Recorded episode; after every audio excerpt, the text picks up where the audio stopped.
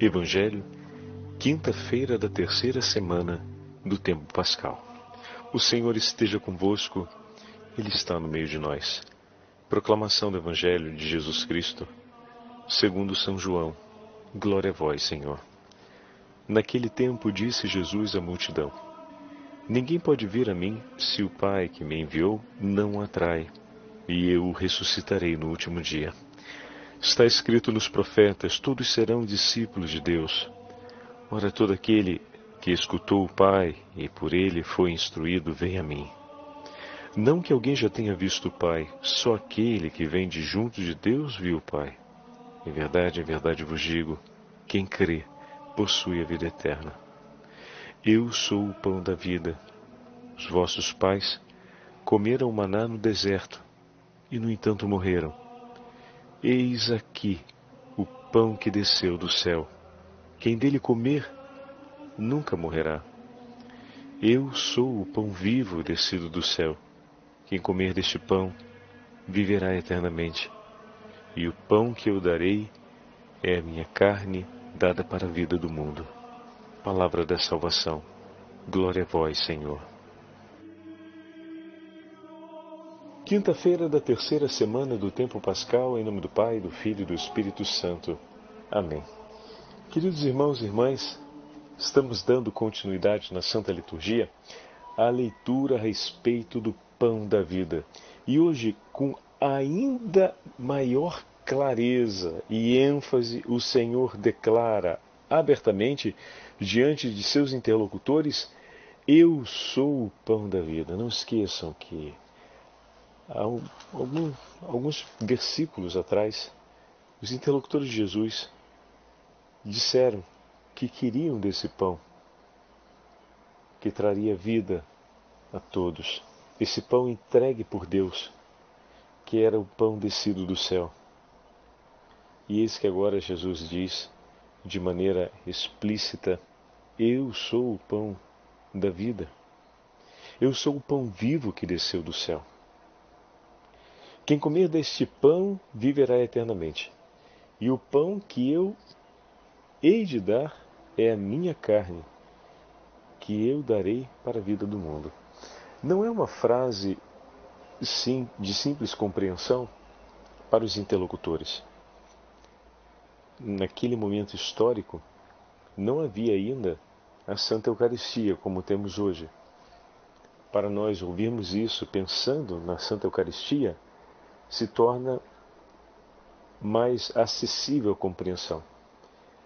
Porém, pensemos bem, se muita gente que não conhece, não entende bem o que é a Eucaristia e o milagre da transubstanciação, sente dificuldade, mesmo em nosso tempo, de entender o mistério da presença de Cristo no seu corpo e sangue nas espécies do pão e vinho eucarísticos.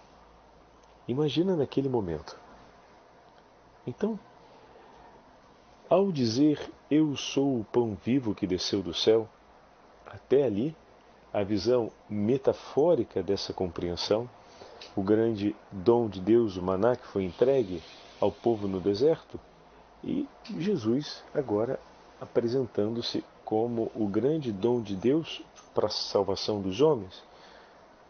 Os interlocutores poderiam compreender o dom profético e a autoridade profética e a autoridade, por assim dizer, divina, pois ele cumpria, como ouvimos o próprio Nicodemos dizer, sabemos que aquilo que fazes só pode fazer porque Deus está contigo. Então a compreensão de, do dom divino sobre Jesus enquanto autoridade profética, o poder que ele, na qual ele realiza as obras e os milagres propriamente messiânicos que somente Deus poderia realizar, isso tudo é compreensível ao povo. Essa imagem dele como pão, como oferta por todos. Mas Jesus dá um passo a mais. Quem comer deste pão viverá eternamente. Até então, falávamos ontem, inclusive, a respeito da imagem do livrinho, do livro do profeta Isaías, a ideia de que a palavra ela é devorada, ela se torna alimento, A imagem da palavra como luz também no Antigo Testamento aparece a imagem da palavra enquanto alimento, enquanto aquilo que nutre a vida do homem, que é doce ao primeiro momento, pois conforta e consola, mas depois é amarga, porque ela purifica. E os antigos lembram bem que os remédios amargos eram quase sempre vistos como remédios é, depurativos e remédios que ajudavam no bom funcionamento do corpo, ou seja, na digestão, na boa, na boa absorção dos alimentos e na eliminação daquilo que não favorece o corpo. Então, a ideia bem significativa do livrinho devorado pelo profeta Isaías, que no início é doce e depois se torna amargo no seu estômago. E dessa forma purifica. Mas aqui nós temos um passo a mais. Então, essas duas imagens, como vimos, elas já poderiam ser bem conhecidas na tradição de Israel, mas essa próxima é inédita. E o pão que eu hei de dar é a minha carne, que eu darei pela vida do mundo. E aqui existe o anúncio do sacrifício redentor, pois o Senhor entregou o seu próprio corpo em sacrifício pela salvação do mundo, mas existe a grande novidade da Santa Eucaristia, do sacrifício eucarístico que, será, que seria instaurado pelo Senhor na Quinta-feira Santa, antecipando o seu sacrifício redentor na Sexta-feira Santa, como celebramos durante o Tríduo Pascal. E esse anúncio ele supera a compreensão dos interlocutores. E alguém poderia dizer: Poxa, mas Jesus sabendo que ia superar, e depois, como nós vamos ver, muitos vão abandonar achando que ele estava fazendo uma coisa que era esquisita, dizendo que ia dar a própria carne e o próprio sangue para beber. Jesus não poderia ter falado de uma forma diferente? De uma forma mais acessível à compreensão deles, porque dessa forma alguns não deixariam de entender? Muito bem. A fé, meus irmãos, é uma experiência que supõe o nosso entendimento, mas supera o limite do nosso entendimento. O, num ato de fé, nós recolhemos as verdades que o Senhor já anunciou ao nosso intelecto, mas um ato de fé não está limitado à compreensão da nossa razão. Dizer eu creio e esperar em Deus é lançar tudo de si com confiança num ato de amor e de entrega àquilo que o Senhor mostra e diz. Imaginem, quando o Senhor, peguemos agora um, um, trecho que estamos acompanhando, né? Como a tempestade, e o Senhor caminha sobre a tempestade, que faz parte desse conjunto do sexto capítulo do Evangelho de São João. Pela palavra do Senhor eles partiram. Uma tempestade não seria algo fora do normal na vida daqueles que eram, na sua grande maioria, não esqueçamos que tinha muita gente ali que talvez nunca tivesse colocado um pé num barco, vivido do mar e da pesca. A gente fala normalmente que os discípulos são pescadores, uma parte deles, mas não todos. Mateus não era, por exemplo. Ele não me parecia um grande adepto do mar, pelo trabalho que fazia, pela vida que seguia, enfim. Esse é apenas um exemplo. Então, a grande maioria deles sabia como lidar com um mar revolto, conheciam uma tempestade. A palavra do Senhor os leva a essa para dentro desse grande desafio, dessa grande experiência conhecida por eles, mas ao mesmo tempo que os supera, porque aquela tempestade os ameaçou de morte. A morte é um grande desconhecido para a vida dos discípulos. E naquele momento era uma palavra de terror, porque não havia ainda o anúncio da ressurreição. Uma palavra que poderia levar ao desespero. A proximidade da morte sem estar preparado, se nos nossos tempos já leva tantas pessoas à angústia, imagina naquele momento mas para o homem de Israel, temente e fiel no Senhor, que cumpria sua justia, justiça e esperava no seu nome, a morte não trazia tanto pavor Tenhamos em vista que os salmos retratam sempre o diálogo, o confronto, o reconhecimento da morte e, ao mesmo tempo, a súplica do socorro por Deus. Mas ali tem contido uma experiência de um desconhecido, ou seja, de uma dimensão desconhecida dentro daquela ordem. E ao acolherem a ordem do Senhor e seguir, eles confiam completamente no Senhor e de que Ele, em sua providência, há de acompanhá-los. Bom, isso eles estavam aprendendo, né? João deixa isso bem claro quando mostra que Jesus caminha sobre as águas com autoridade e poder. A tempestade que os ameaça, que para eles é uma realidade que supera e impõe a proximidade da morte, Jesus caminha sobre ela. Jesus tem poder e autoridade sobre essa verdade conhecida por eles. E isso supera a possibilidade de compreensão dos discípulos. Mas está acontecendo dentro desse ato de fé. Então, ter um ato de fé significa confiar totalmente naquilo que o Senhor nos propõe e nos fala, ainda que em um momento isso possa parecer superar completamente o nosso alcance, a nossa possibilidade de entendimento. Jesus enviou os discípulos a pregar o Evangelho e eles vêm presos depois de apanharem dentro de um cárcere. E bom, a intenção das autoridades de matá-los parecia que tudo estava concluído. Misteriosamente, um anjo aparece, abre a porta, acorda Tiago, João, perdão, João e Pedro, e diz para que eles saiam imediatamente e sigam para o templo. Vocês perceberam? Para o templo. Para que eles anunciem o Evangelho. E de manhã cedo as autoridades se dão conta que os dois que estavam presos estavam ali no templo anunciando o Evangelho e ninguém sabe bem como isso aconteceu. Nem mesmo eles. Diz que o poder de Deus age supera a possibilidade de compreensão dos apóstolos, que entendem a intervenção de Deus, mas como pode?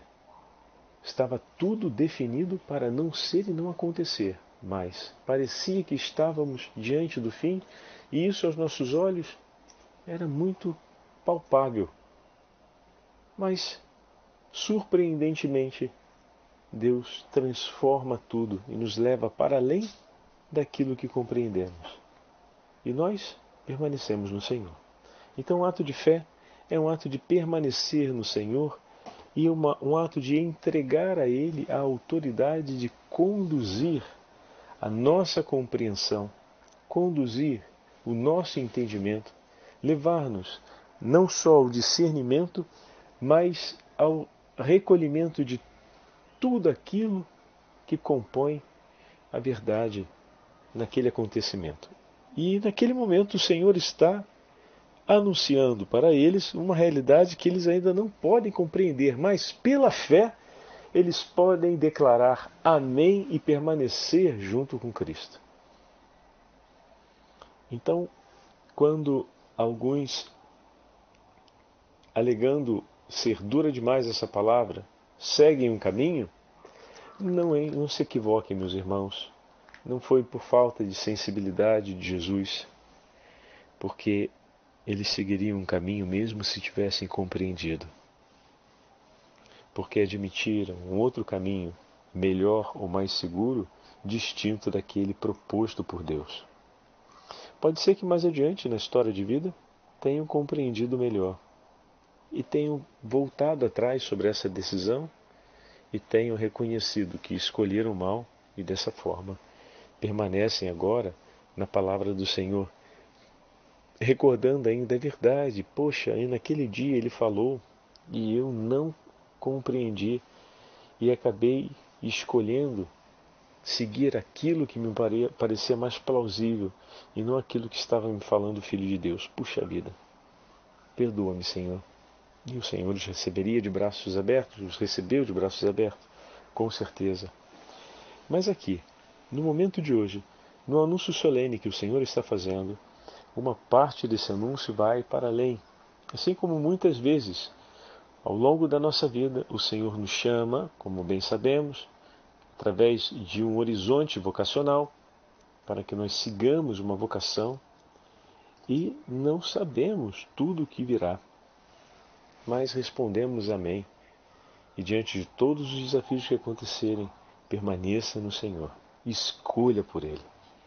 Se o Senhor te levou ao matrimônio e você, com plena liberdade, seguindo aquilo que o Senhor te revelara, casou-se com sua esposa, casou-se com seu esposo e com ele começou a estabelecer uma vida, percebendo que a palavra de Deus não apenas nutre o dia a dia de vocês, mas foi e permanece sendo o sustento na hora de amar uns aos outros, e independente do que venha e de todos os desafios que apareçam, permanece no teu Senhor. Permanece nele. Continua no caminho que o Senhor te apresentou e que você escolheu, pois Ele está contigo e Ele não se equivocou, mas uma grande parcela daquilo que enfrentaremos ao longo desse itinerário do cumprimento da palavra do Senhor, nós ainda o compreenderemos. Do ponto de vista da revelação, tudo já nos foi entregue, mas falta ainda o itinerário da nossa história de vida, onde consumaremos a participação dentro de toda essa obra da revelação, essa obra redentora realizada pelo Senhor. E por isso, precisamos renovar dizendo: Eu creio, Senhor, dá-me desse alimento, dá-me desse pão, sustenta-me, Jesus, pois és a palavra viva do Pai para mim. És aquele que tomou sobre si as minhas dores e que me deu a sua paz. Eu queria dividir com vocês agora um texto de Santo Irineu, comentando sobre a Santa Eucaristia, para que possamos entender um pouquinho mais a profundidade e a beleza desse sacramento. Esse texto é uma das defesas, no primeiro século do cristianismo, que Santo Irineu fez contra uma heresia que procurava apresentar Cristo como um homem como todos nós, que foi de certa forma aprovado por Deus por conta de sua paciência de suas virtudes, quando na verdade ele não era exatamente como diziam outros na igreja, verdadeiramente filho de Deus, verdadeiramente homem. E Santo Irineu defende contra essa heresia, dizendo: não, Cristo é verdadeiramente Deus, verdadeiramente homem. E nesse momento ele fala sobre a Eucaristia como penhor da ressurreição, considerando essa grande beleza da natureza divina e humana do Verbo encarnado. Vamos ouvir. Se não há salvação para a carne, também o Senhor não nos redimiu com o seu sangue. Sendo assim, nem o cálice da Eucaristia é a comunhão do seu sangue, nem o pão que partimos é a comunhão do seu corpo. O sangue efetivamente procede das veias da carne e do que pertence à substância humana. Essa substância, caríssimos irmãos e irmãs, o Verbo de Deus, Jesus Cristo, Filho eterno do Pai, assumiu em toda a sua realidade e por ela nos resgatou com o seu próprio sangue, como afirma o apóstolo. Pelo seu sangue nós fomos libertos. Nele as nossas faltas são perdoadas. Efésios capítulo 1, versículo 7. Então, Santo Irineu começa com uma proposição que parece ser negativa, e ele logo em seguida diz: Bom, mas Cristo assumiu tudo isso e faz referência à carta de São Paulo aos Efésios. Nós somos seus membros e nos alimentamos das coisas criadas que Ele próprio nos dá, fazendo nascer o sol e cair a chuva segundo Sua vontade. Por isso o Senhor declara que o cálice, fruto da criação, é o seu sangue, que fortalece o nosso sangue, e o pão, fruto também da criação, é o seu corpo, que fortalece o nosso corpo. Portanto, quando o cálice de vinho misturado com água e o pão natural recebem a palavra de Deus, isto é o meu corpo, isto é o meu sangue, transformam-se na Eucaristia do sangue do corpo de Cristo. São eles que alimentam e revigoram a substância de nossa carne. Como é possível negar que a carne é capaz de receber o dom de Deus, que é a vida eterna? Essa carne que se alimenta com o sangue do corpo de Cristo e se torna membro do seu corpo. Olha que maravilhosa conclusão que ele fez para a gente, meus irmãos. Como é possível negar que a carne é capaz de receber o dom de Deus? que é a vida eterna. Essa carne, a nossa, que se alimenta com o sangue e o corpo de Cristo e se torna membro de seu corpo, ou seja, como é possível acreditar que a vida eterna não é para nós? Não nos foi entregue se nós tomamos a Santa Eucaristia. E aqui voltamos ao início dessa longa meditação que estamos fazendo do sexto capítulo, quando Lá no início, ainda, no terceiro capítulo, repetidamente, João insiste que Deus criou o mundo e enviou seu Filho para que todo aquele que nele crê seja salvo. Isso foi retomado. O Filho veio para nos dar, nos assegurar a vida eterna. E olha, essa percepção feita por Santo como podemos acreditar que a nossa humanidade não participará da vida eterna, que Deus nos entrega o dom da vida, nós que recebemos o corpo e sangue do seu próprio Filho? O Santo Apóstolo, continua Santo Irineu, fazendo referência sempre a São Paulo, o Santo Apóstolo diz na carta aos Efésios: Nós somos membros de seu corpo da sua carne e de seus ossos. Não é de um homem espiritual e invisível que ele fala. O espírito não tem carne, não tem ossos. Percebam e tenham atenção a essas palavras. Mas sim do organismo verdadeiramente humano, que consta de carne, nervos e ossos, que se nutre com o cálice do seu sangue e se robustece com o pão que é seu corpo. Olha que imagem bonita. Da imagem espiritual, do corpo místico. Santo Irineu faz uma passagem metafórica lindíssima, dizendo: esse corpo místico de Cristo, que é a igreja, é também um corpo de carne e osso, que são cada um dos cristãos presentes no mundo. Lembram do primeiro mártir, Santo Estevão, a narrativa do martírio de Santo Estevão, aonde Lucas retoma todos os elementos da paixão de nosso Senhor e poderíamos dizer, como alguns padres da igreja observaram, ali São Paulo testemunha a paixão do Senhor, sua paixão e morte, vendo a paixão e morte de Estevão, que entrega a sua vida junto a Cristo, sendo o primeiro mártir da igreja, morre pelo Senhor, e Paulo, que não testemunhara Cristo crucificado como os demais apóstolos, pôde testemunhar a sua paixão ali na hora do flagelo e da morte de Estevão. Que bela imagem quando Santo Irineu traz do corpo místico ao corpo efetivamente real, humano, de cada um dos batizados, que se nutre do corpo e sangue do próprio Senhor. O ramo da videira, continua ele, plantado na terra, frutifica no devido tempo, e o grão de trigo, caído na terra e dissolvido, nutre-se pelo Espírito de Deus, que sustenta todas as coisas, a terra e o próprio grão. Em seguida, pela arte da fabricação, são transformados, para uso do homem, em vinho e pão. Recebendo a palavra de Deus, tornam-se a Eucaristia, isto é, o corpo e o sangue de Cristo. Assim também os nossos corpos, alimentados pela Eucaristia, depositados na terra e nela desintegrados, ressuscitarão a seu tempo, quando o Verbo de Deus lhes conceder a ressurreição para a glória do Pai. É Ele que reveste com sua imortalidade o corpo mortal e dá gratuitamente a incorruptibilidade à carne corruptível, porque é na fraqueza que se manifesta o poder de Deus. Belíssimo.